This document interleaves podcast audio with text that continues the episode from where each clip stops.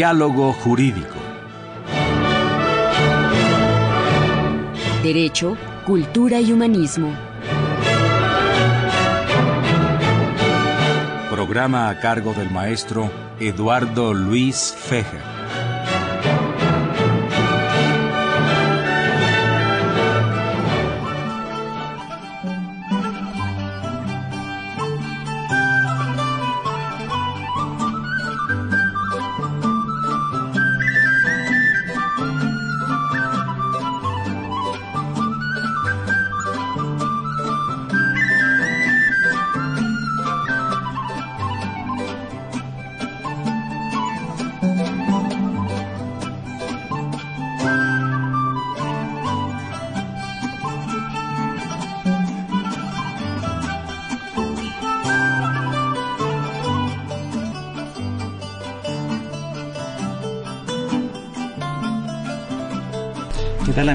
Buenas tardes. Los saluda Eduardo Luis Fejer en esta emisión de la Facultad de Derecho, Diálogo Jurídico con nuestro lema Derecho, Cultura y Humanismo. Pues invitados especiales y de lujo. El Rubén Fernández Lima, distinguidísimo egresado de la Facultad de, de Derecho, de nuestra facultad, y actual director general de Prevención y Redactación Social del Estado de México. Rubén, un gusto tenerte en estos micrófonos nuevamente. Muchas gracias, doctor. Gracias por su invitación. El doctor Pedro Emiliano Hernández Gaona, maestro de la Facultad de Derecho, que trae a un invitado que es el licenciado Juan Pérez López. Todos son bienvenidos. Y por supuesto, la presencia siempre grata de Marilu González Rubia, nuestra conductora alterna. Platícanos cuál es tu idea de tu invitado para luego entrar en, en tema. Antes que nada, maestro, muchísimas gracias. Aprecio la invitación que me hizo favor de hacerme para hablar de un tema muy, pues muy delicado, que es la vida en la cárcel. Yo creo que hay dos puntos muy importantes que son trascendentes en la vida de una sociedad.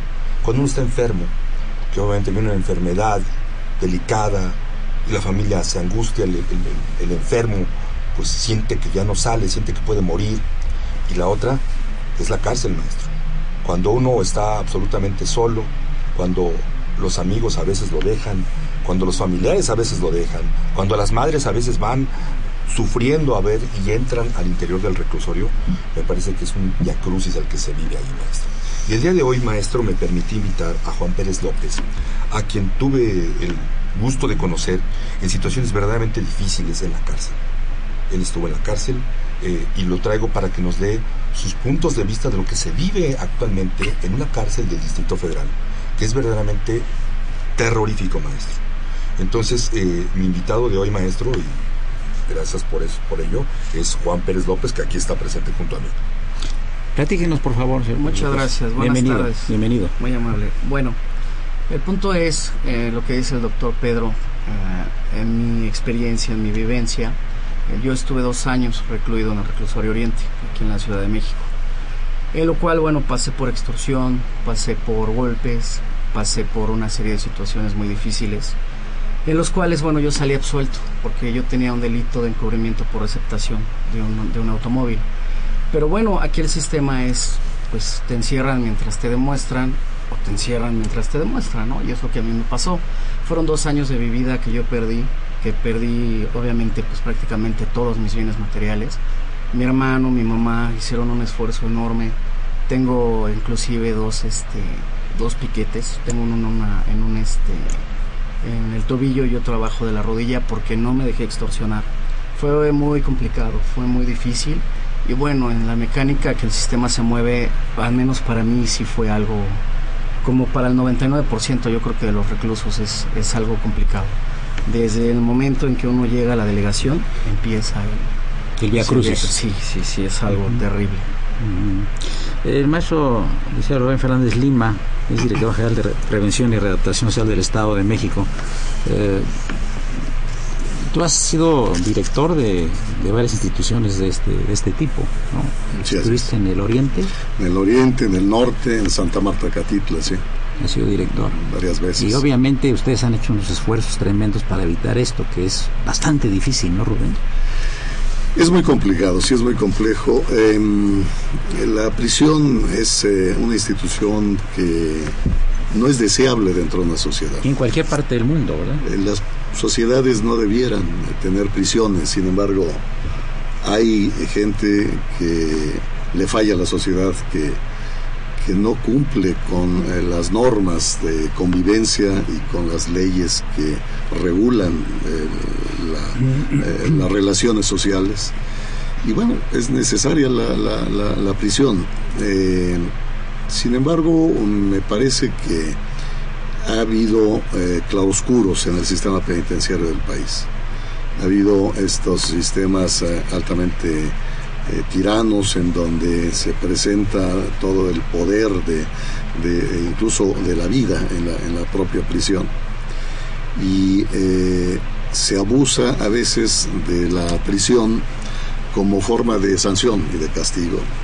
Y esto ha hecho que muchas de las prisiones, en, no nada más en nuestro país, en el mundo, se encuentren saturadas y eso genera una serie de problemas eh, sociales al interior de la propia prisión en donde los internos, los más violentos, eh, los más eh, adinerados, los que tienen recursos económicos, son los que tratan de apropiarse y de hacerse de las prisiones.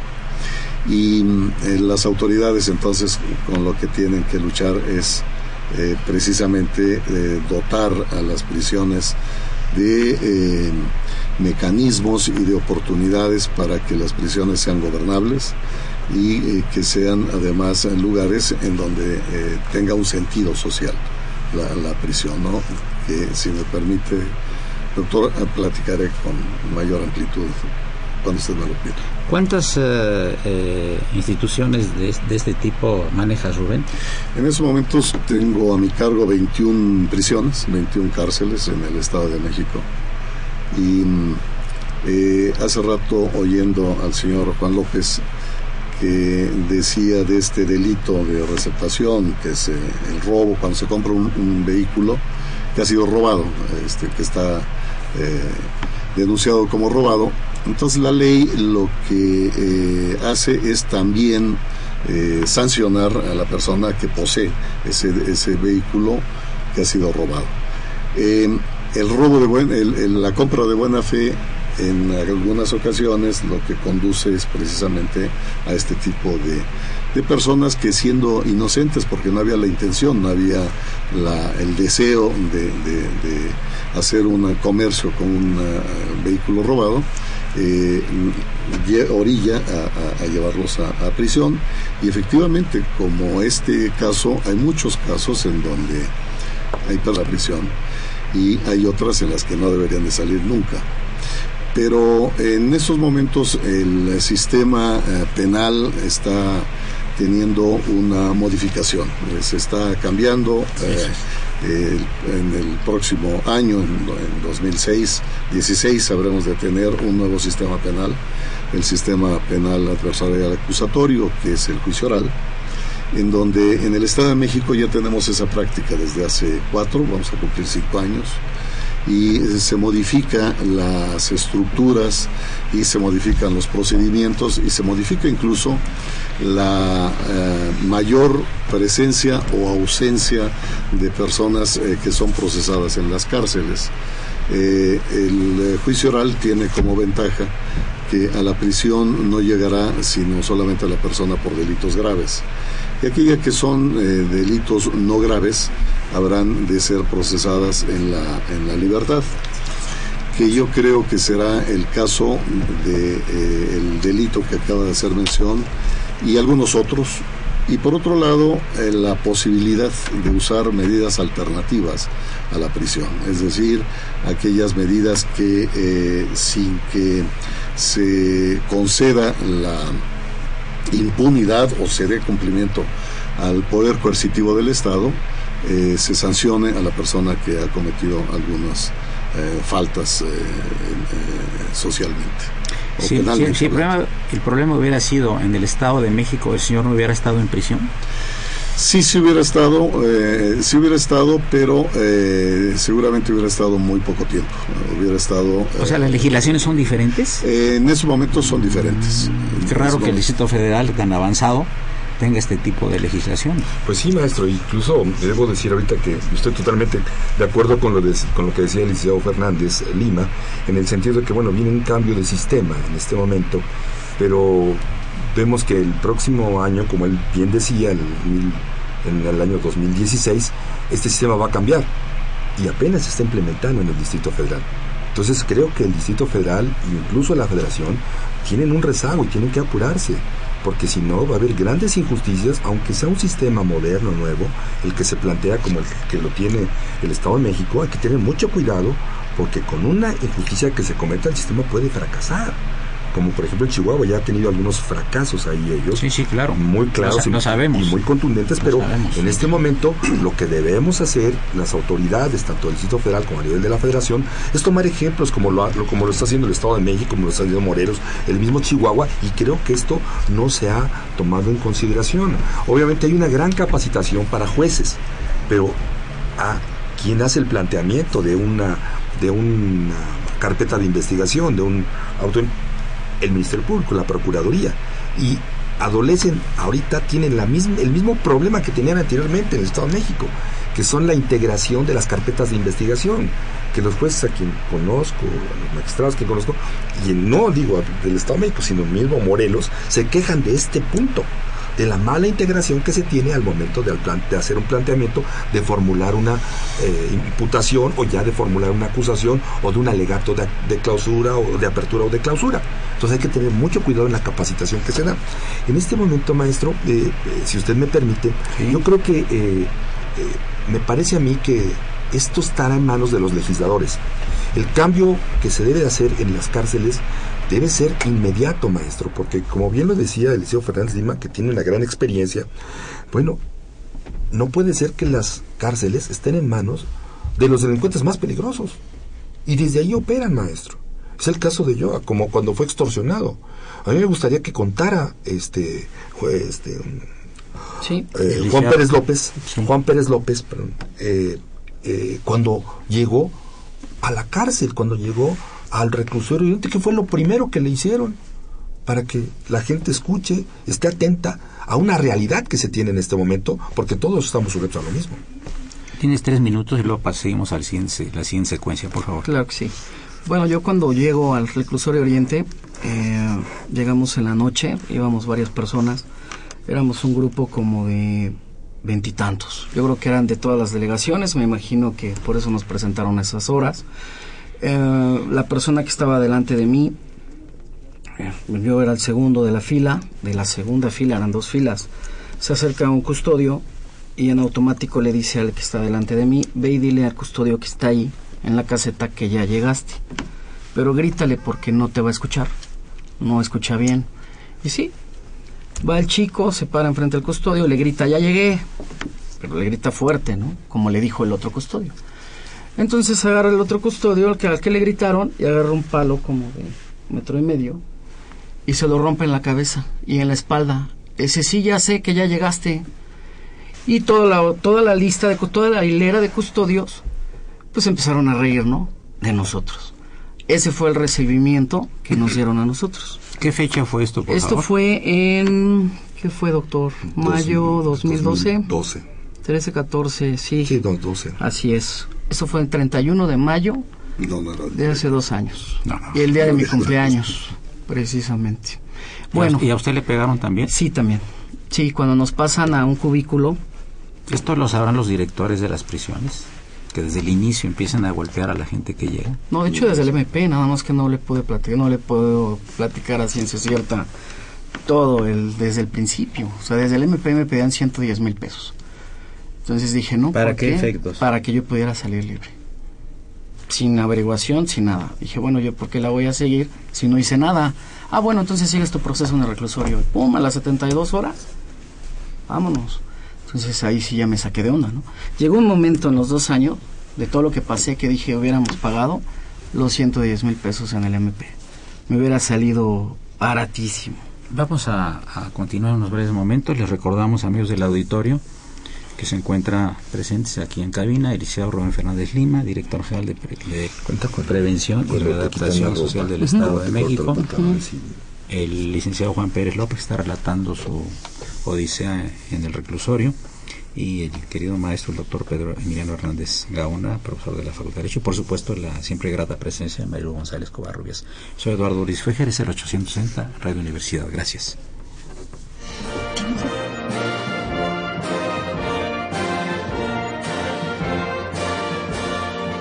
Su opinión es importante. Comuníquese. Nuestro número 5536 8989. Del interior de la República 01800 5052 688.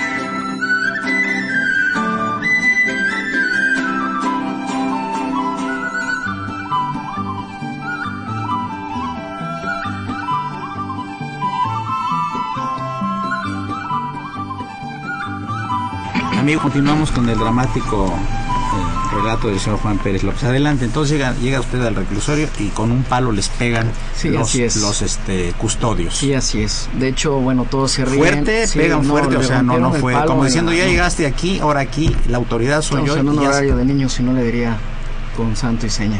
¿Cómo es? con groserías y todo, Sí. por supuesto. Sí, obviamente. De hecho, es lo primero que impacta.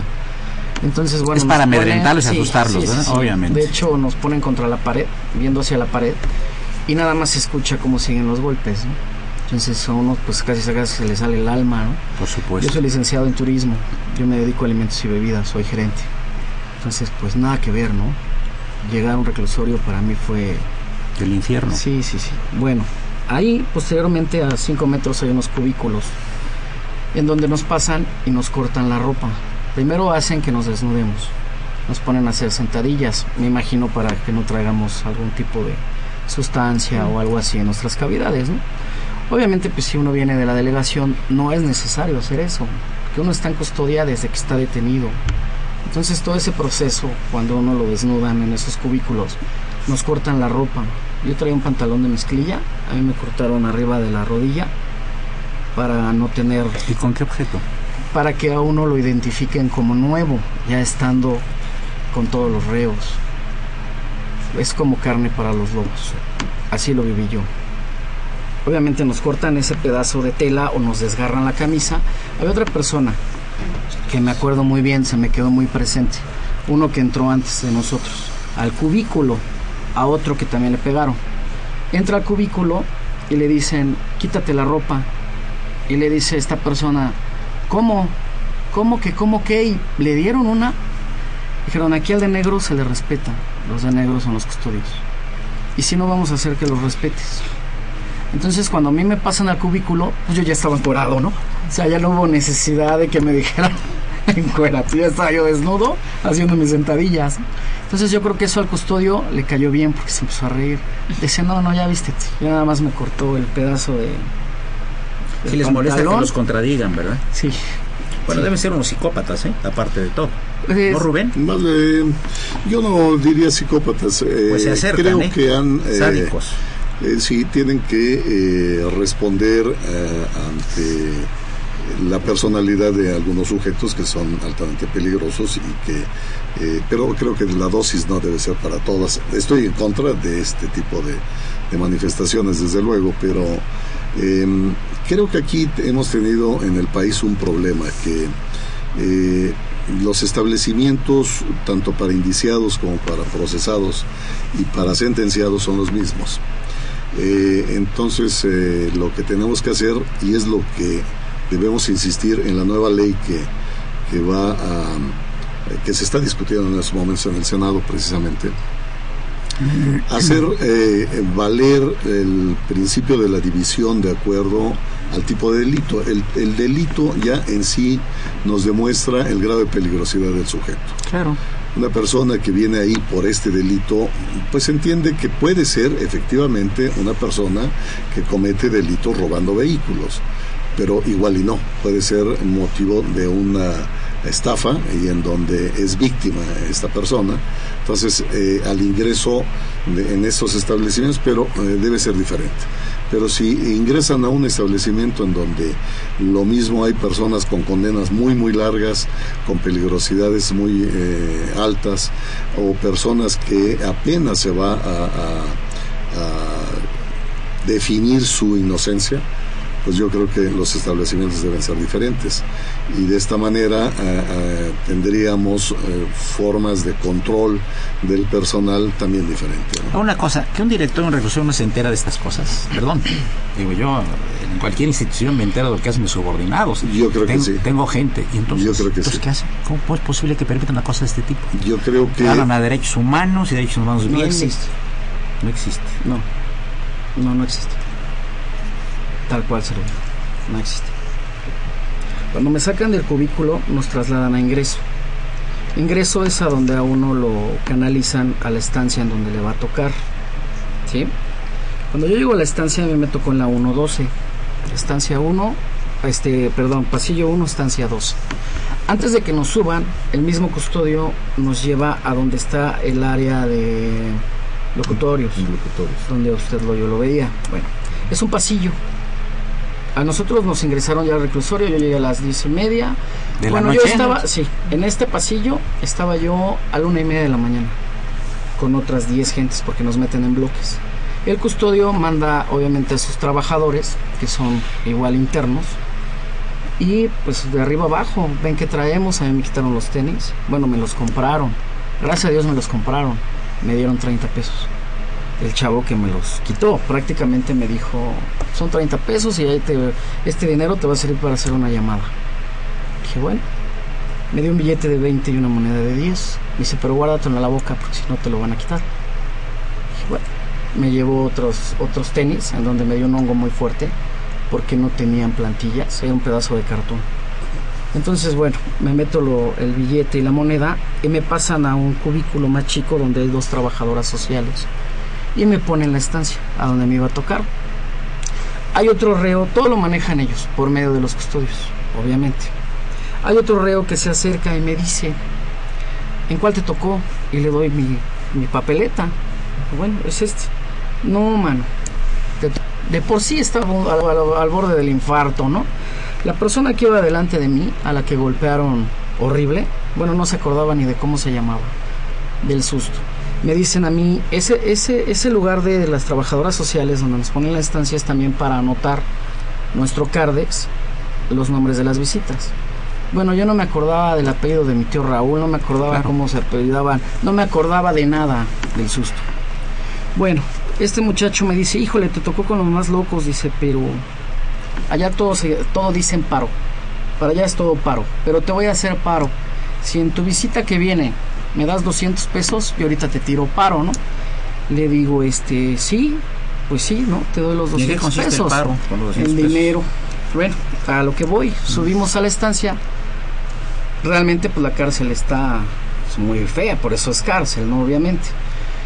Va pasando uno, primero sube, bueno, yo subí a unas escaleras, abajo hay cuatro pasillos, el 1, 2, 3, 4, arriba hay otros cuatro, a mí me tocó de este lado, el pasillo 1, estancia 12. Cuando llego a la estancia 12, primero pasé por 11, por 11 estancias para llegar a la 12. Prácticamente sí se cuelgan de las, de las rejas y sí gritan y ladran como perros y carne fresca para lobos y gritan de todo, ¿no? Cuando yo voy a llegar a la estancia a la que me toca, le, me acuerdo de los 30 pesos, yo ni me acordaba que traía los 30 pesos en la boca. Digo, vale, lo que no tiene usted una idea, ¿no? Cuando me abren la reja, obviamente pues era una estancia de este tamaño. Yo creo que es como de este tamaño. Hay cuatro camarotes. Camarotes son para la audiencia que nos está escuchando, es para las personas que se duermen ahí, que cuesta mil pesos a la semana si uno quiere un camarote. Pero bueno, esas ya son cuotas que el momento que usted me lo diga se lo voy a platicar, ¿no? Son cuatro camarotes en los cuales hay cuatro personas y el espacio que queda en medio hay como, en este pedacito de dos por dos, hay fácil como 10 personas, 12. La parte de atrás está el baño, que es a donde a mí me tocó. En la parte de atrás, en este cuadro, habíamos 32 personas. Cuando a mí me toca entrar al reclusorio Oriente, COC, que es el Centro de Carcelario de Observación, estaba en reparación, de clasificación. Estaba en reparación, entonces toda la gente va por etapas, es ingreso, COC y, y población. Entonces, como estaban reconstruyendo, reparando el COC, pues toda esa gente que ya tenía que haber estado reclasificada estaba en ingreso. O sea, yo conocí a hijos de secuestradores, de narcos, que no puedo decir nombres por mi propia seguridad de mi familia, que realmente digo, bueno, ¿yo qué hago si yo vengo por encubrimiento? Lo que decía el maestro Rubén Fernández tiene razón, no está dividido. Si es un delito, lo que yo aprendí, yo no sé de leyes, pero ahí aprendí algo o poquito, ¿no? Si yo tengo un delito del fuero común, ¿cómo me ponen con gente que trae delitos federales? Para empezar, ¿no? Entonces sí son cosas que a mí me marcaron. Cuando le doy los 30 pesos retomando, cuando yo llegué, ya cuando voy a entrar a la estancia, este muchacho agarra los 30 pesos y le dice a los dos líderes de la estancia, allá le dicen mamá del cantón. La mamá del cantón, así se le dice y así se le llama. La mamá es el que dirige. Ese es el... ¿Y es custodio? No, son los mismos interno? reos, así es. La mamá del cantón es uno de los que dirigen adentro de la estancia. Entonces, no, no te metas con ese del anexo 8 porque es la mamá del cantón. Entonces ya sabe uno que no lo pueden tocar. A él es intocable. Entonces cuando yo llego a mi estancia, pues hay una mamá del cantón y me dice este muchacho, te voy a presentar a la mamá, le voy a decir que eres este mi primo. Pues yo no sabía ni de qué mamá me estaba hablando, ¿no? Y sí, sale un muchacho y me recibe, oye, es mi primo, no lo puedes tocar y tú me respondes por él y pásale. No, pues bienvenido. Cuando voy entrando, no.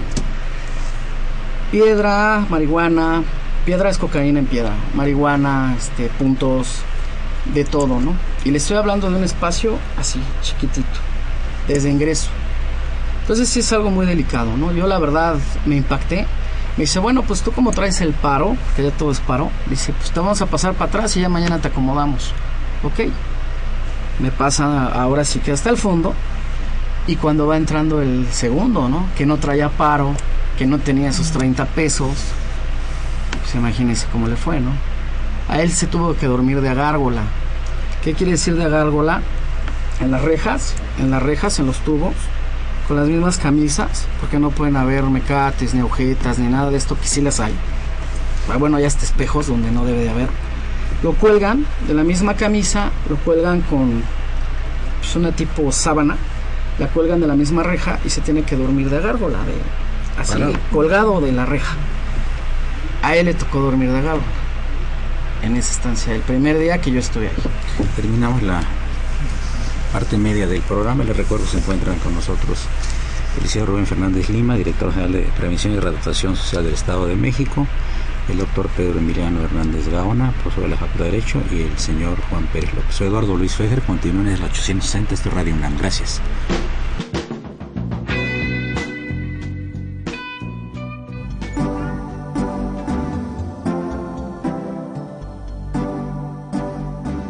Está usted escuchando Diálogo Jurídico, Derecho, Cultura y Humanismo.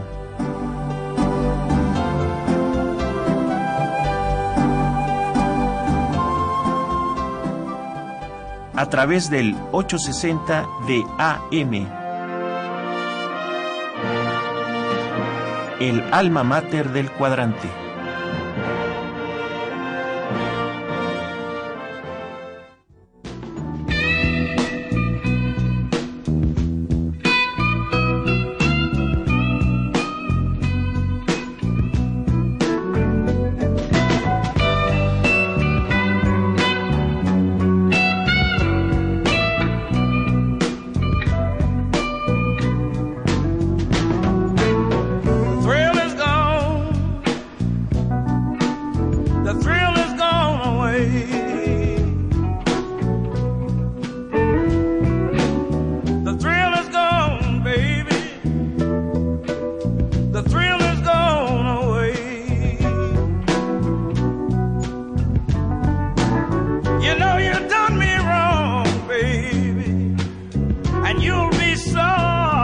someday.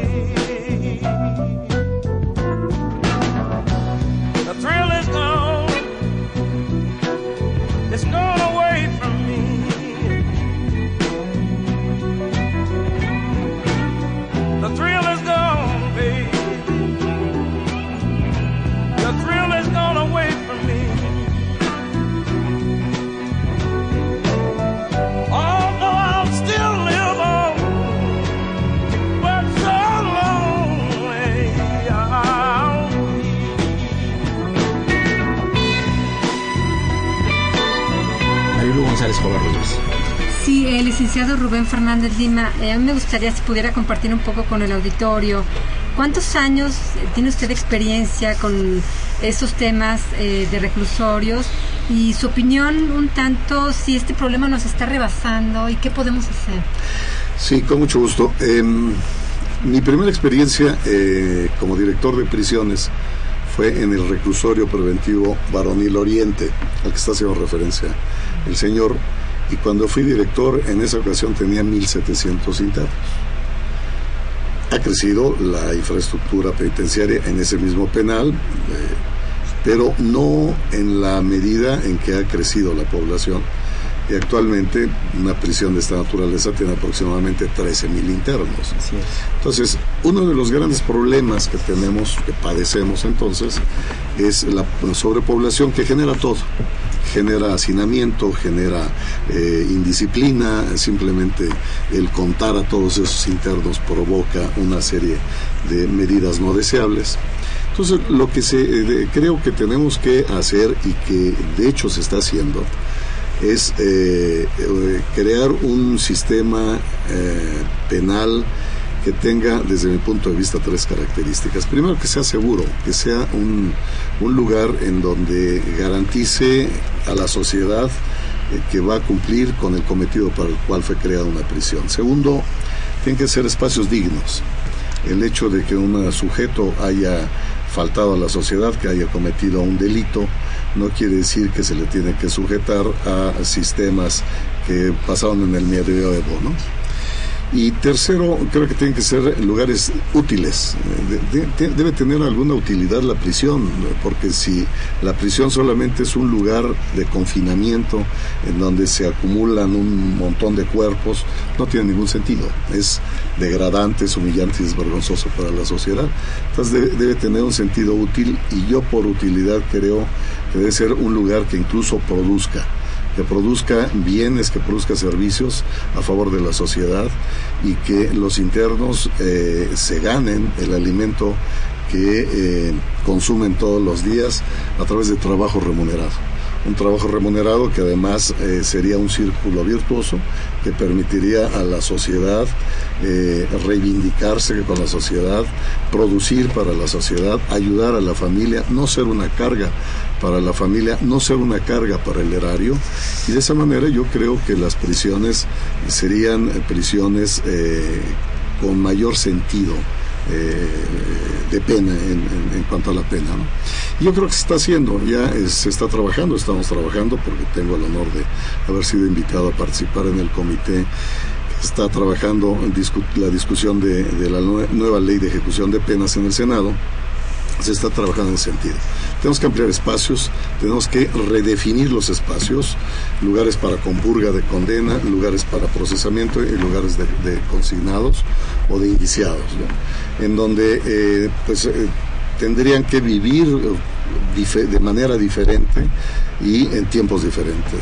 Entonces yo creo que eh, ahora que se promulgue la ley, esta ley prevé incluso que se cuente con eh, recursos materiales y humanos suficientes para eh, generar un cambio en la ejecución de la pena, es decir, en las prisiones y habrá de darle un espacio para que, así como el juicio oral se le dio un, tiempo para su implantación, eh, también en el caso del nuevo sistema penitenciario se habrá de dar un espacio. Eh, hablo en eh, el caso del Estado de México, el señor gobernador ha hecho un gran esfuerzo financiero para otorgar mejores posibilidades de reclusión y estamos por eh, inaugurar cuatro nuevos penales, un penal psiquiátrico, para que ahí se encuentren gentes que están afectadas de su eh, eh, mentalmente y un lugar para mujeres en donde habrá mujeres sentenciadas para que no pudieran ni siquiera convivir con hombres para darles un tratamiento diferenciado y además dos prisiones muy grandes, muy modernas, una en Tenango y otra en Tenancingo, que estamos próximos, y la posibilidad de crear un complejo penitenciario en Otumba y otro en Islahuaca. Eh, todo esto eh, ayuda para mejorar las condiciones de la prisión. Repito, si no atendemos el problema de la sobrepoblación, las prisiones seguirán siendo pues eh, calos de cultivo de actitudes como las que nos acaba de narrar el señor.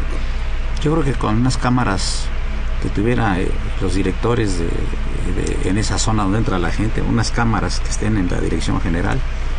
Ese, es una cámara. Lo contempla el nuevo sistema, en eh, una forma nueva Desde ya. que llega la persona, lamentablemente, a sus lugares, que esté la cámara filmando. Sí, hay cámaras. Y no sirve de nada. Hay en el pasillo, en el kilómetro, hay en los, en los patios. Se la desconectan de otro lado. No está funcionando, pero no la están viendo. De los abogados transas, el señor estuvo eh, dos años recluido y tuvo como cuatro o cinco abogados hasta que llegaste tú, maestro. Pedro Emiliano Hernández Gaona, maestro. hijo de un gran y querido maestro Pedro Hernández Silva, de gran y grata memoria para todos nosotros y lo sacaste libre por falta de méritos. Así es, maestro. Platícanos un poco. Le agradezco, mucho, le agradezco mucho que recuerde usted a mi señor padre. Eh, verdaderamente yo lo que creo en este momento es que habría que hacer un sistema de colegiación en donde los abogados se certifiquen para poder litigar.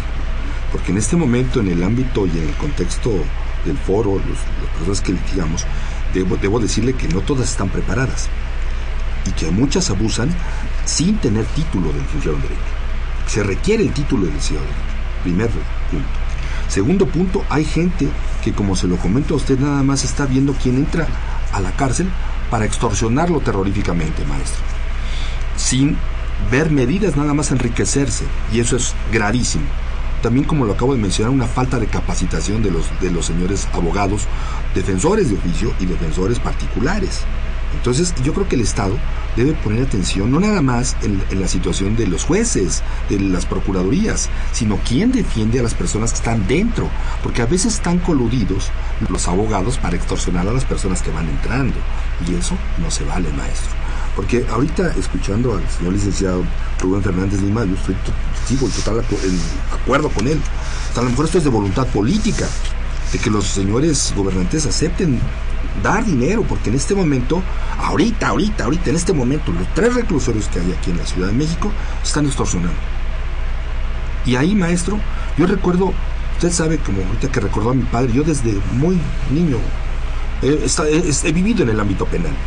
Y mi papá me decía con, con certeza, es que los reclusorios son escuelas del crimen. Uno entra sin ser delincuente y sale siendo delincuente, maestro.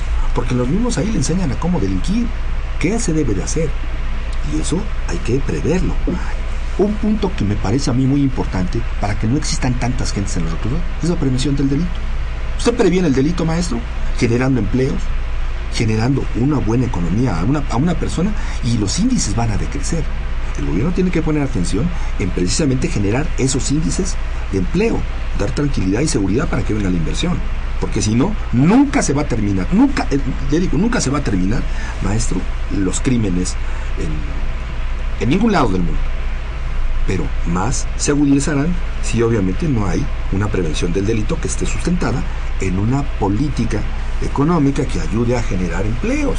Eso sería magnífico, maravilloso. Oye Rubén, ¿cuántas películas americanas tratan del tema, verdad? De la extorsión, de la organización de gangs dentro de la Sí, es- ¿verdad? es cor- es Qué reflejo de la realidad en todo el mundo, ¿no? Sí, sí, así es. eh, acabo de No estamos diciendo nada que sea nuevo, que no que sepa la gente, ¿no? Acabo de regresar de los Estados Ah, Unidos. así es, es muy acabo, interesante. Acabo de regresar de Los Ángeles, Sí. de Los Ángeles, California, este fin de semana y los eh, americanos en esos momentos, o al menos en las prisiones del condado y este de, de- de Los Ángeles, eh, padece eh, por la sobrepoblación también, pero sobre todo la presencia de las pandillas al interior de las cárceles, la famosa Mexican eh, Mafia, que es eh, muy peligrosa, que además todo el mundo le tiene miedo y los americanos no han podido encontrar todavía la fórmula para eliminarlos, para someterlos, para gobernar. Es, eh, es, es muy duro, es muy fuerte, pero yo creo, sí creo que se puede resolver las cosas. En el, en el caso del Distrito Federal, eh, eh, cuento con la amistad de Asael Ruiz, que es el subsecretario del sistema penitenciario y es un hombre extraordinariamente bien intencionado, es un penitenciarista de la escuela clásica, es un hombre de, de bien y, y yo creo que valdría la pena que, que se le eh, invitara incluso para que este, conociera, si es que no conoce, pero eh, a mí me parece que si estas prácticas se están dando, desde luego estoy absolutamente cierto que no es con el consentimiento del No, titular de, por de supuesto, no, no, por supuesto que no, por supuesto, sí. Son otros niveles. Adelante. Maestro, yo quisiera eh, pedirle a Juan Pérez López que nos hablara de la extorsión que se vive ahorita en los reclusorios. Habla, que nos hablara un poquito Juan Pérez López, López de Cuatro minutos para el corte. Adelante. Ok, bueno, pues rápidamente, ¿no? A mí cuando me llegó la extorsión fue en ingreso, y ni siquiera estaba yo en COC ni en población. A los tres días de que yo llegué, llega un chico, se me sienta, estaba yo sentado en un, en un camarote, en una cama, se me sienta a un lado y me dice, ¿cuándo es tu siguiente visita, gordito? Le digo, no, pues el jueves, me parece que era un lunes cuando se me llegaron y se me sentaron. Dice, bueno, para el siguiente jueves quiero 25 mil pesos. Dice, si no, bueno, con otras palabras, ¿no? Dice, de mi cuenta corre que no sales vivo. Entonces yo me quedo, pues, ¿de qué me estás hablando, no? Dice, que quiero dinero, que queremos dinero. Dice, ya viste todos los que están ahí, habían como seis, se le llama a su equipo. Estaba su equipo afuera, ¿no? Dice, vamos a venir el jueves por el dinero. Si tú no hablas y pides el dinero, ay, si te ponchas, poncharse es si, si uno se queja con el custodio, ¿no? Se te va a ir peor porque de esa parte se va a llevar el custodio, ¿no? Entonces uno no sabe si es verdad o si no es verdad. La verdad uno no tiene idea, yo no sabía ni de qué se estaba tratando el asunto. Cuando ya me cae el 20, dije, bueno, pues es mi vida, ¿no? Ya era mi vida, ya estaba en juego mi vida. Entonces ¿Eso a los bueno, días de haber llegado? a los tres días. A los tres días. Como nuevo, pues obviamente luego, luego me detecta, ¿no? Pasa. Llega el famoso día, ¿no? Yo a mi familia jamás le comenté esto. Para nada. Hasta ahorita, ¿no?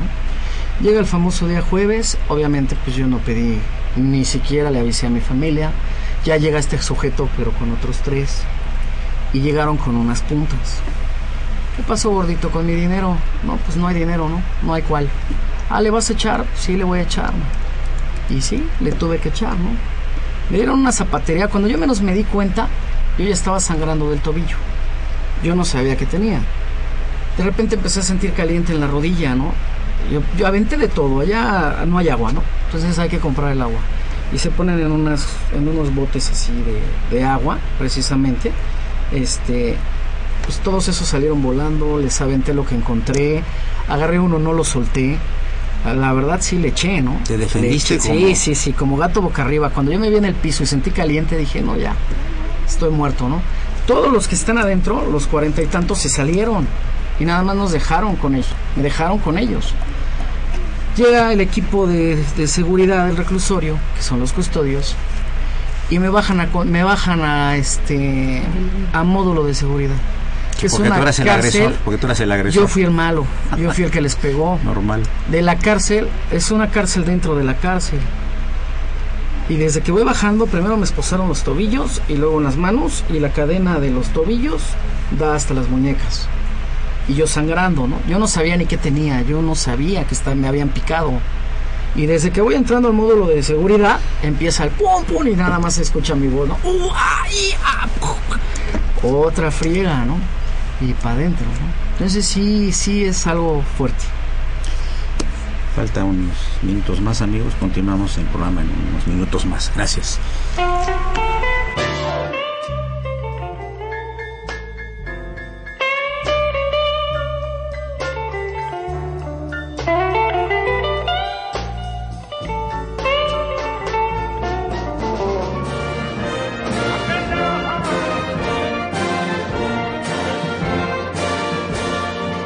Su opinión es importante. Comuníquese. Nuestro número 5536 8989. Del interior de la República 01800 5052 688.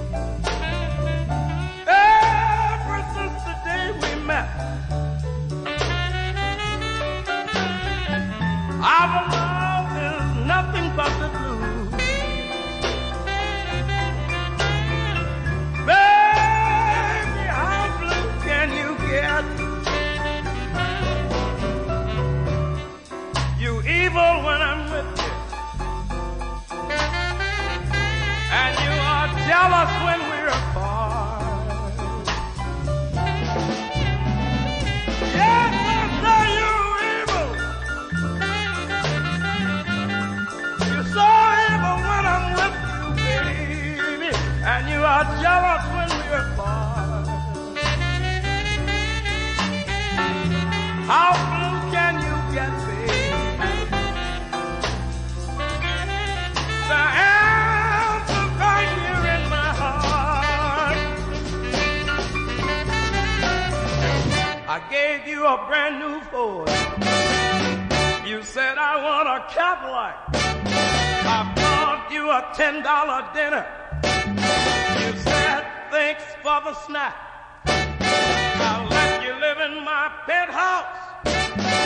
Yo quisiera, mira, perdón, yo- estamos eh, llegando a conclusiones. Este, eh, eh, yo quisiera que nos diera una conclusión, este, el invitado de Pedro Hernández Gaona, el señor este Pérez López, una conclusión de todo esto, por favor. Pues mire. Eh, yo para que la gente y su- los radioescuchas estén este, pues conscientes de esto, se divide en tres procesos. Bueno, se divide en tres áreas, que es cuando uno llega al reclusorio, que es ingreso, COC, que es a donde nos canalizan, y población. Población ya es realmente lo, lo más fuerte, ¿no? Que no tengo el tiempo para explicárselos, pero me gustaría mucho una nueva invitación y podérselos poner. Eh, le hago un llamado al señor Rubén Fernández Lima, que tiene toda la, la- la experiencia. Digo, realmente sí se ve una persona que esté metiendo la mano para que esto Por cambie. supuesto, desde hace años. Y realmente es una lucha que yo espero que se pueda ganar. Se puede ganar, yo creo en mi país, creo en México. Mi defensa, el, el licenciado Gregorio Mendoza, Miguel, Miguel Hernández, el doctor Pedro que me sacó absuelto, eso fue mi equipo de defensa, mi familia, obviamente mis sobrinos, mi cuñado, mi esposa, mi mamá. ¿Estuviste en tratamiento psicológico no, después? no, porque No yo, necesidad. yo estuve encerrado en mi casa dos y, tú, y meses. tú te No quise salir ni a la esquina. No, yo me puse a buscar empleo, yo tenía tenías que pánico, trabajar. tenías pánico. Cuéntale cuando, cuando estabas dormido y cómo despertabas. ¿Qué- qué te No, decía tu yo. esposa? Ahí llegan y nos piden. A las seis y Ya media de la en- mañana no, es la ya- lista. Ya que estabas en tu casa. Dos años escuché, tocaban, ¿no? Y gritaban, este, Juan Pérez, eh, aquí estoy, o presente, o algo, ¿no? Y luego ya sonaba mi despertador o me tocaba mi esposa en la mañana, yo, Juan Pérez, presente. Terrible. Sí, sí, sí, sí, es algo... Por eso yo... lo-. Sí, sí, señor Rubén Fernández yo sé que puede, yo sé que lo que él está diciendo sí lo creo. No, pues, hay muchos dirigentes que no lo creo, porque sí hay muchos que luego se siente, yo que lo viví, digo, yo espero que, que tenga mucha gente a su alrededor que, que le ayuden, porque no toda la gente es culpable. Eso sí, yo creo que el 100% decimos, somos inocentes, pero yo creo que el 1, 2%, 3%, 4% sí es inocente. Bueno, aquí el, maestro Fernández ya estaba comentando que está modificándose la legislación Sí. y van a cambiar las cosas. Tienen que cambiar Tiene las que cosas. cambiar, tiene que cambiar. Yo eh, absolutamente estoy un convencido de que tiene que cambiar a este sistema que acabo de relatar hace un momento. Si no, no estaría en esto. Este, eh, estoy convencido, llevo mucho tiempo trabajando en las prisiones. Los eh, funcionarios de- debemos ser los primeros que debemos estar pendientes de lo que está sucediendo en tu entorno, en lo que estás eh, gobernando, lo que estás administrando. Tengo absoluta confianza en que con la nueva ley habré llegar un nuevo sistema penitenciario para nuestro país. Eh, Pedrito, Maestro, pues ¿cuál es finalmente tu...? yo, yo quiero agradecerle antes de terminar a, a Juan Pérez López el que haya aceptado venir aquí a, a su programa, al programa de la Universidad, de la Facultad de Derecho. Ha sido un honor tenerlo aquí. Gracias, Juan. Eh, también quiero de alguna manera puntualizar que estoy totalmente con lo que está diciendo Rubén Fernández Lima, que también sepa él que en la Facultad de Derecho también tenemos un punto de vista muy importante en torno a lo que se puede hacer en, por el sistema penitenciario mexicano. Hay, una, hay gentes espléndidas como la maestra Emma Mendoza, muchísima gente muy capaz en, este, el ámbito que obviamente podemos a lo mejor aportar un, un punto de vista para que no se, no se haga esto en las cárceles de que es una extorsión. Dice que cuando uno se muere, uno se va al cielo o uno se va al infierno. El infierno está en una cárcel, que se vive lo peor, lo peor de lo peor. Y yo quisiera, para finalizar, dar mi punto de vista final, en el sentido de que sí, lo que se necesita es una legislación, en donde no, no, no sean este, autogobiernos los que existan en las, en las cárceles, son autogobiernos los que hay allá adentro, sino que realmente él tenga control realmente la autoridad. Porque si seguimos dependiendo de los señores, las, de las mamás, como decía Juan Pérez López, maestro, el sistema nunca va a acabar. La legislación está en manos de los señores legisladores y ojalá hagan un muy buen papel y consulten a los señores que son prácticos. Si tenemos algunas llamadas del auditorio, eh, la señora Juana Pérez comenta, felicidades al programa. Una cárcel es un lugar de readaptación, no una universidad del crimen. Y Evangelina Ocaña comenta, impacta el tema que se está tratando. ¿Cómo se llama el delito cometido por las autoridades al encarcelar a personas inocentes? ¿Qué, qué tenemos ahí al respecto? Es muy interesante eso, ¿no? Bueno, pues es- Se, es- se supondría que hay una reparación del daño, ¿verdad? poder- debía haber una reparación de Se ese daño, porque- supondría, ¿verdad? Yo de esto no hablo, ¿no? Por Eh, eso ya- nunca he hablado de esto. Ya, eso, ya, ya, ya, ya los efectos ya los tenemos y... Y como dice, ojalá, ojalá, ojalá en la, en la legislación que vayan a eh, instrumentar, maestro, precisamente vean el aspecto de la adaptación social, porque es no existe en las cárceles, no existe así de plano. Se los digo porque yo vivo todo el tiempo en un reclusorio, voy a los reclusorios, estoy atento a lo que pasa en la práctica en el Distrito Federal. No existe la adaptación social y cuando salen, pues no les queda más que seguir delinquiendo. Sí, en, en las condiciones que, eh, que nos encontramos actualmente es muy complicado que se dé la readaptación social. No hay sí. espacios, falta personal, más capacitación, etcétera, pero la readaptación social es absolutamente posible, absolutamente posible. Ojalá se instrumente, maestro, porque es lo que se necesita en una ciudad, en un país tan hermoso como es el de México. Amigos del auditorio, llegamos a la parte final del programa. Le agradezco mucho a Rubén Fernández Lima, Gracias. A, a Juan. Pérez López por su presencia y, y amables comentarios. Llegó un, rápidamente un, un, este eh, el licenciado Avilés llegó un comentario brevemente, tenemos un minuto. Sí, el licenciado Avilés comenta, el director dice que se va a cambiar el sistema penitenciario. Él dice que la ley no cambiará nada, es la misma gata pero revolcada. Mejor cambiar la forma de gobierno desde la base hasta la punta de la pirámide. Es un punto de vista, ¿no? Que respetamos. Muchas gracias. Bueno, amigos, pues eh, fue. Me estás quitando aquí mis créditos, qué barbaridad. Marilú González Covarrubias me está quitando aquí mi script, ¿eh? mi escaleta. Eh, fue una operación de Socorro Monza, a quien saludamos con el afecto de siempre. Al padre Cronos, Francisco Trejo, que trajo música, creo que celta, ¿verdad? La música. Más o menos, bueno, por ahí por el estilo. Bueno, hoy no tienes, este, no te despedimos del programa, no te, te revocamos, eh, te revocamos como todos los lunes. Tus facultades aquí como director de imagen, ¿eh? porque trajiste buena música por primera vez en mucho tiempo. Eh, Fernando Guerrero Fedo, entre los asistentes de producción, eh, Iyari Sinacento Hernández, Anay Morales, el amigo Felipe Amador y Raúl Romero, el niño héroe de la radio. Y por supuesto, Marilu González Covarrubias, nuestra conductora alterna. Y por supuesto, tenemos aquí una María Calas de la radio ni más ni menos que Bárbara Esquetino, cuyos pasos y cuya cálida voz se escuchará en breves momentos. Soy Eduardo Luis Fejer, la mejor de las tardes, de Radio Universidad Nacional Autónoma.